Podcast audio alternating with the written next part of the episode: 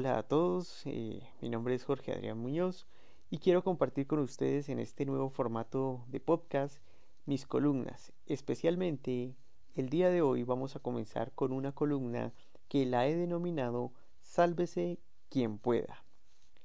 No es un secreto que la desigualdad económica que vive nuestra sociedad colombiana ha llevado a millones de familias a buscar nuevas formas de trabajo y supervivencia en tiempos del COVID la enfermedad pandémica que inició a finales del 2019 en la ciudad de Wuhan cambió radicalmente nuestro diario vivir y ha mostrado de forma directa la pobreza extrema en la que viven millones de personas.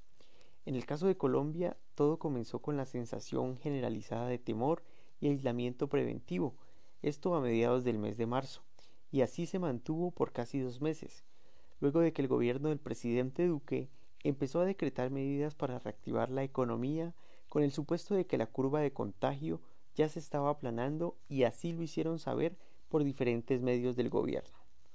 Al día de hoy, 11 de julio del 2020, la curva nunca se aplanó. El número de contagios ha venido creciendo significativamente en estos últimos siete días. El promedio reportado a nivel nacional es superior a los 4.000 casos diarios, 78.750 casos activos y 5.119 muertes según el último reporte del Ministerio de Salud. Ciudades como Bogotá, Santa Marta, Cartagena, Barranquilla y Cali están llegando al 90% de la ocupación de las unidades de cuidados intensivos UCI y en los próximos días empezaremos a ver noticias sobre el desbordamiento del sistema de salud, especialmente noticias de cómo los médicos deben tomar la decisión de qué personas salvar entre las que están en la UCI y las nuevas personas que llegan por su estado crítico. En este escenario, claramente la culpa no puede recaer sobre el personal de salud, que está o que ha hecho los esfuerzos humanamente posibles para salvar las vidas e incluso han muerto en el ejercicio de su profesión. Y como ciudadanos debemos ser conscientes que se acercan días muy duros para nuestras ciudades. Las políticas del gobierno nacional no han sido las más acertadas para el cuidado de los ciudadanos e incluso en materia económica no han sido efectivas de acuerdo al último informe de la OCDE, donde Colombia es el país con mayor tasa de desempleo, 21,4% en el mes de mayo, frente al resto de países miembros de esta organización. Políticas económicas como el día sin IVA son un claro ejemplo de de cómo la economía está por encima de la salud.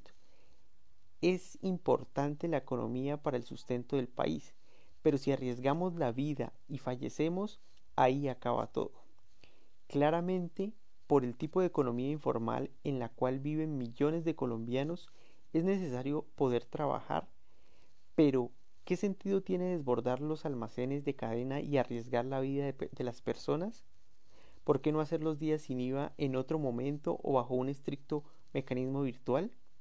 Es incluso aquí donde más se refleja la desigualdad económica, mientras que de manera consumista algunos compran dos o tres televisores, otras personas no pueden acceder a este tipo de productos por la falta de recursos económicos.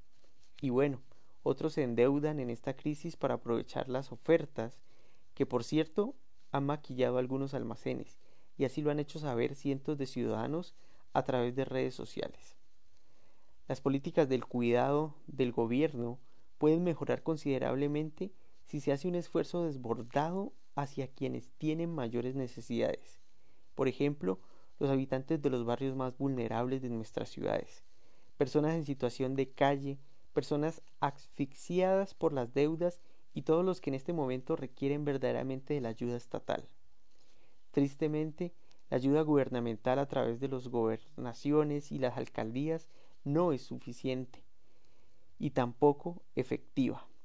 Cada día se conocen por redes sociales casos de necesidad donde los ciudadanos piden ayuda para sobrevivir al día a día que a través de la voluntad y la vaca virtual logran un apoyo temporal. Lastimosamente, en ese devenir diario de la nueva normalidad, las personas están expuestas al contagio y por ende a la muerte. Es aquí donde uno se pregunta, ¿se salvará quienes cuenten con mayores privilegios en la sociedad y también donde se afirma, sálvese quien pueda. Para terminar esta reflexión, hoy el ministro de Salud, Fernando Ruiz Gómez, afirmó que el país inicia el mes más complejo de la lucha contra el coronavirus y que los ciudadanos debemos acatar con mayor rigor la cuarentena.